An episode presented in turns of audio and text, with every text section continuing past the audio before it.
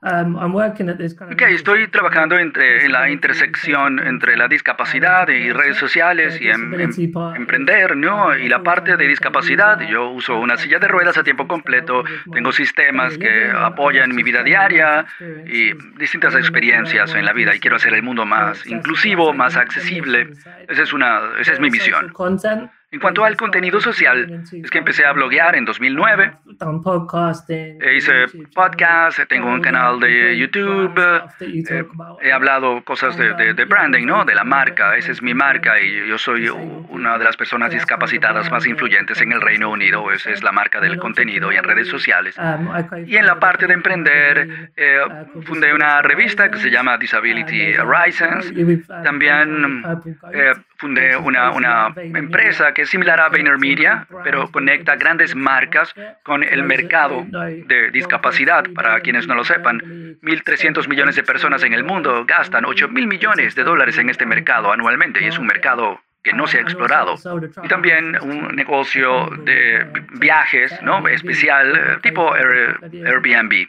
Ahora, la pregunta sobre e-commerce. La revista Disability Horizons Hace como un año creamos, un, creamos productos y para probar un poco el mercado estábamos un poco nerviosos, eh, pero parte del equipo de protección personal despegó por la pandemia y eh, tuvimos muchos ingresos, pero queremos ser un poco más estratégicos y tácticos sobre el producto correcto y para esta audiencia ¿no? con discapacidad. La pregunta es sobre publicidad en Facebook. Facebook no tiene, no mantiene datos sobre salud o discapacidad.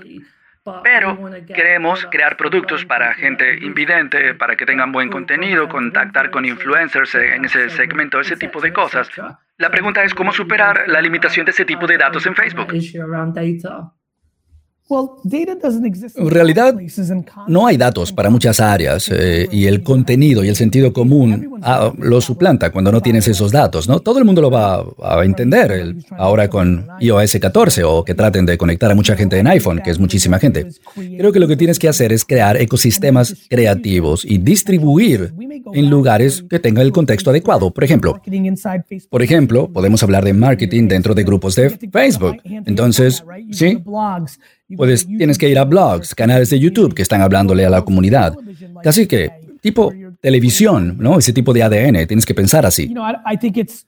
Entonces, creo que no puedes cambiar lo que no existe. Sí, es como los amigos del cannabis. Eh, yo estoy en esa industria también, he invertido en muchas cosas. No, no podemos hacer targeting, no podemos hacer publicidad. Yo, sí, ok. Y yo no podía enviarle alcohol a 40 de los 50 estados cuando empecé winelibrary.com. Tienes que vivir dentro de la realidad.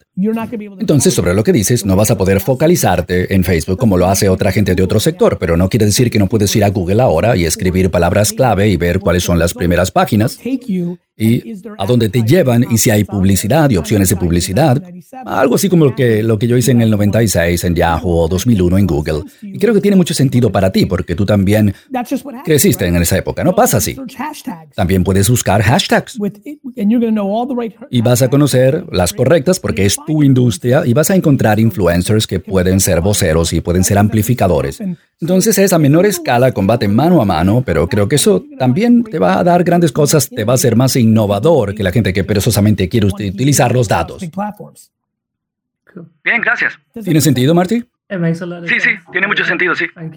Sí, a veces es un cambio de punto de vista, de ángulo. Creo que es la oportunidad, porque te va a retar a ser más creativo. Porque creo que mucha gente ahora se están volviendo perezosos, porque Facebook e Instagram son tan fáciles, pero son una muerte lenta, porque no se dan cuenta de que se vuelven unidimensionales y los mercados cambian.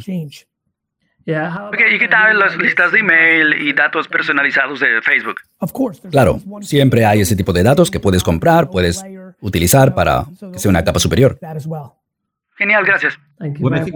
Hola Marty, te habla Subin. Mira, creo que una de las cosas que tienes que considerar y que tú tienes y que muchas marcas no lo tienen es un montón de contenido porque empezaste primero siendo publicación. Muchas de las marcas con las que hablamos, especialmente las que quieren monetizar productos, que tienen que ahora crear esa capa de contenido, estilo de vida para que tenga significado, tú ya lo tienes. Entonces realmente se trata, creo yo, de apoyarte en eso y que una parte importante de tu audiencia entre a través de ese funnel y luego los lleves a la parte de compras porque creo que quieren consumir ese tipo de contenido.